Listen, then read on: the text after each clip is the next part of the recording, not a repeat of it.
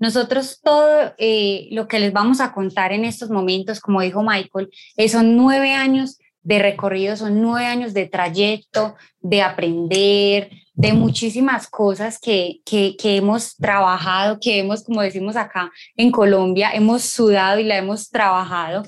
Y, y pues seguramente tú has escuchado de lo que nosotros vamos a hablar acá, seguramente lo has escuchado en algún otro evento, seguramente en algún otro seminario, en una convención, pero esperamos hoy que tú estés en una disposición diferente, que de verdad tengas una meta, que de verdad tengas un sueño, que te dé la oportunidad de escuchar la información diferente, de escucharla como un nuevo la escucha, de escucharla tal vez con humildad, como decía Michael.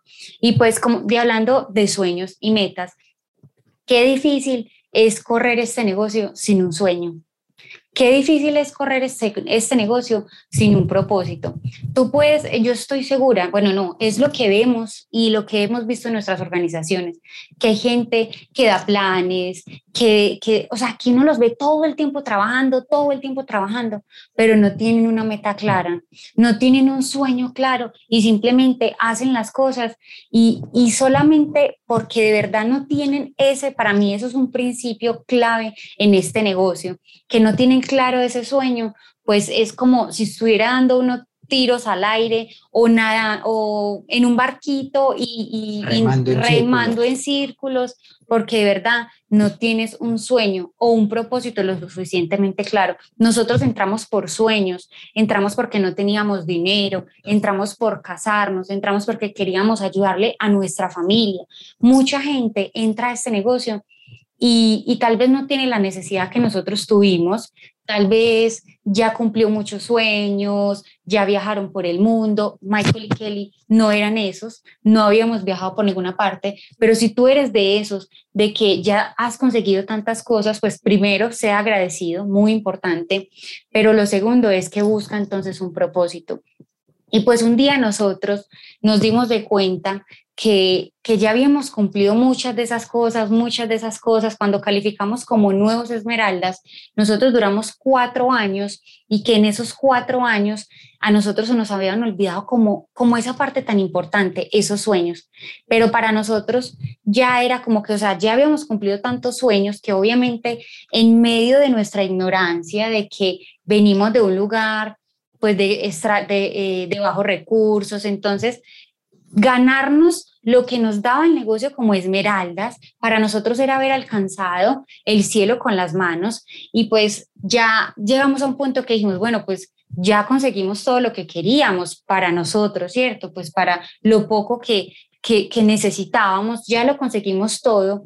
Y, y, duramos cuatro años ahí donde ya no había sueño, ya no había sueño. Entonces nos dimos de cuenta en un viaje de liderazgo de que teníamos que tener un propósito. Ya era más profundo, ya no era ya no se trataba de nosotros, se trataba de nuestro equipo y pues ahí logramos encontrar nuestro propósito en el negocio. Entonces, realmente correr este negocio sin un propósito, sin un sueño es muy complicado, es muy difícil, muy difícil. Y obviamente los sueños y los propósitos van ligados a las metas, a las metas, o sea, qué meta de trabajo y nosotros o sea, lo que vamos a hablar acá eh, es lo que hemos estado eh, a muerte, como, como, quien dice, o sea, haciéndolo sin faltar, sin faltar, sin distracción. O sea, si, si nosotros ponemos la meta, eso es y tratamos de que nuestro equipo también esté concentrado 100% en eso y nosotros concentrados 100% en lo que ponemos en papel. Nosotros tenemos eh, tableros, no sé, pizarras, de pronto se... Hojas, mapas. Hojas. Tenemos todo por todas partes dibujado con nuestra meta, dibujado con nuestra meta, con la meta de nuestra organización, obviamente. Cada persona de nuestro equipo, o sea, yo les voy a contar es que desde muy chiquitos, Mauro y Ana, que son nuestros diamantes, se sentaban con nosotros y dibujábamos la meta del mes, la meta del mes, y la dibujamos y la dibujamos. Y nosotros desde hace nueve años hacemos exactamente lo mismo con cada una de nuestra organización, con cada una, de, con absolutamente todas las personas. 15, todo lo planificamos y todo, todo lo, dibujamos. todo lo ponemos ahí y esa meta nosotros eh, ¿cómo, ¿Cómo es que dices tú la meta en concreto? Antes no, bueno, ah, bueno. perdón, antes nos habían enseñado el plan en arena y la meta en concreto. Hoy en día, Kelly y yo tenemos meta en concreto, plan en concreto, o sea, no se cambia lo que se dibuja, se hace, como un arquitecto. Un arquitecto no vive cambiando su mapa, su estructura, no, él dibuja y eso es lo que vamos a hacer. Que es lo que voy a hablar aquí un poquito más adelante, pero como para mm, no quitar esto tan importante que quiero decir es que también algo que nos enseñaron y que hemos hecho todo este tiempo es que, haga, que hagas parte de la meta a tu equipo. O sea, que tu equipo sepa que corre una meta contigo, hazlo parte de una meta. A la gente le gusta ser parte de algo. Es inevitable, o tú que estás ahí sentado, diga, yo quiero, di yo quiero, yo soy parte de esa meta. Vaya donde su mentor, vaya donde su auspiciador y dígale cuál es la meta, cuál es la meta de este año, cuál es la meta de este mes, porque pues estamos todavía a principios de mes, cuál es la meta y dígale yo quiero cuando, cuando tú así haces eso y, te, y de verdad te metes en el corazón esa meta, inevitablemente vas a llegar a alguna parte, inevitablemente vas a calificar a algo que, que hayas dibujado. Entonces, pues eso es muy importante. Nosotros desde muy chiquito nos dijeron, la meta es esta y nosotros necesitamos de ustedes que hagan esto. Así es, así funciona el negocio hacer parte a las personas y decir, listo, yo me comprometo, porque eso es lo más importante, comprometerse cuando te propongas una meta, comprometernos. Y lo que hablaba ahorita Michael, que eso sí que nos volvimos súper buenos, y es hacer buenos arquitectos. Dibuje, dibuje, planee, planee. Como, o sea, una proyección. Nosotros, a nosotros nos encanta hacer proyecciones y todo nuestro año está proyectado desde que cerró el otro año fiscal y nuestro próximo año también está proyectado, pero lo más importante, hazlo desde pequeño. Empieza desde lo primero proyectar día por día, planear día por día, planear mes por mes, planear año tras año, planear dibujar. Lo que dibujes, hazlo. ¿Cuántos puntos hay que facturar? Tan, algo tan sencillo como eso. ¿Cuántos puntos tienes que facturar mensual? ¿Cuántos puntos tienes que facturar en el mes? ¿Cuántos puntos tienes que facturar con tu organización? Porque hay algo que sí te digo y es que si tú ya tienes personas en tu organización, obviamente haz la parte de tu meta, pero lo más importante es que tienes que dibujar con ellos como equipo qué es lo que van a hacer, qué es lo que van a lograr como equipo. Este negocio es de personas, pero este, este negocio no es para que usted trabaje solo, este negocio es para que usted trabaje con su línea de auspicio, con su equipo, con sus downline, dibuje con ellos. Nosotros lo que hemos dibujado, hemos tratado de no mover, o sea, como que eso es lo que dibujamos. Así sea. Como ponemos el ejemplo del arquitecto, es que el arquitecto no va a dibujar el baño y luego el maestro de obra le va a decir, no, es que yo lo corrí a la derecha. No, porque si no, así no funciona, ¿cierto? Entonces, eso es lo que hemos trabajado todo este tiempo y desde que dibuja, haga, dibuja, haga y no modifique absolutamente nada. Déjelo así. Déjelo así. así como está. Si el plan de trabajo le da la meta, pues siga por ahí. Y bueno, estos son principios para nosotros, son principios. El negocio tiene muchos más principios, pero para nosotros este es obviamente un infaltable, el volumen con conciencia. Y yo les cuento que, o sea, que uno, que nosotros aprendimos y le dimos visión también a esa parte comercial que es tan buena, o sea, tan ganadora, como para que una persona que desde el día número uno que entre, entre ganando. Y eso se hace por la parte comercial del negocio. Entonces, aprendimos que el negocio tiene unas áreas y una de ellas es la parte comercial. Y nosotros queríamos ser como esos empresarios gigantes facturando muchísimo volumen. Acá no sé si ustedes lo han llegado a escuchar. Nosotros, eh, acá hay un diamante que se llama Rodrigo Silva y él una vez salió en un evento diciendo que mm, él tenía en inventario cuántos dólares. 20 millones de. En 20 mil millones, como 4 millones de dólares en, en, papas congeladas. En papas congeladas. Y, yo me preguntaba, y yo, Dios mío, yo solamente en mi casa tengo como mil dólares en inventario. Yo decía, mi negocio es pequeño. negocio es pequeño. El negocio es pequeño porque no tengo inventario. Y eso, eso aprendimos, obviamente, si tenemos inventarios, si creamos inventarios, si compramos inventarios, vamos a ser responsables, volumen con conciencia, vamos a ser responsables y los vamos a facturar. ¿Cómo los facturamos? Todos tenemos nuestras estrategias de comercialización. A mí desde chiquita me enseñaron a, ir a tocar, aquí le, aquí le decimos sobar cabellos y sobar cachetes. A eso es lo que hemos hecho desde que entramos al negocio, hacer tratamientos capilares, hacer tratamientos faciales, hacer talleres de nutrición.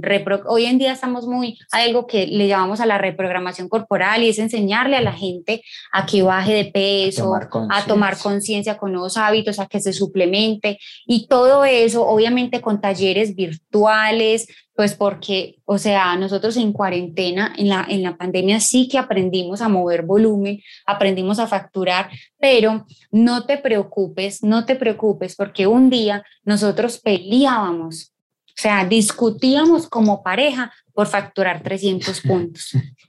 Peleábamos y discutíamos y discutíamos porque es que usted no factura, es que yo no facturo y eso, o sea, y a la final no facturamos comprábamos los 300 puntos. Es que de los 300 puntos nos consumíamos 150. La peleadera era porque teníamos que facturar 150 puntos. Eso era el rollo, ¿cierto? Y le decíamos a nuestras organizaciones que facturaran ellos, sabiendo que ni siquiera nosotros lo hacíamos. O sea, nosotros tenemos un negocio tan bonito que nos respondía aunque nosotros no lo hiciéramos. Y pues un día llegó una pareja y esa pareja nos voló la tapa y ellos dijeron, nosotros montamos mil puntos. Y nosotros, ay Dios, si ellos montan mil puntos, entonces nosotros, ¿qué vamos a hacer? Y luego otra pareja, ah, listo, nosotros también montamos los mil puntos, porque para ellos era fácil resolver económicamente, pero aprendimos a salir obviamente del inventario facturando como lo hace todo, como lo hacen todos los empresarios. Compran el volumen y lo facturaban y uno quedaba mirando. Y nosotros como que,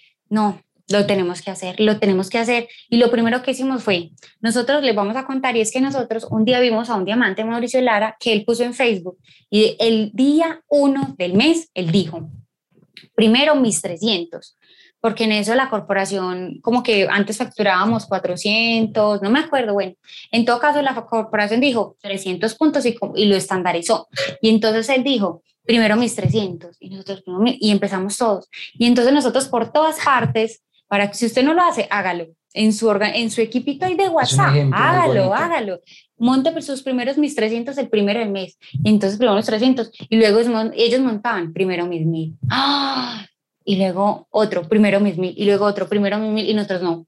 Fuimos el primero del mes y compramos nuestros primeros mil puntos.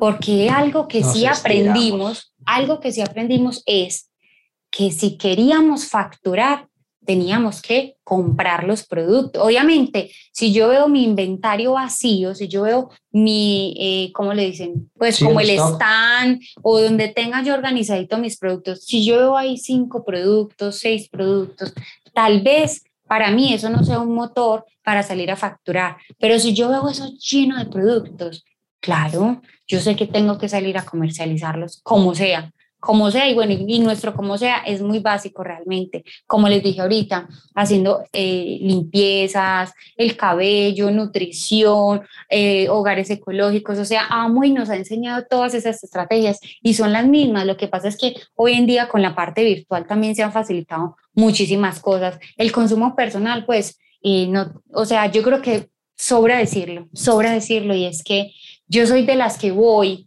a los baños de mis empresarios.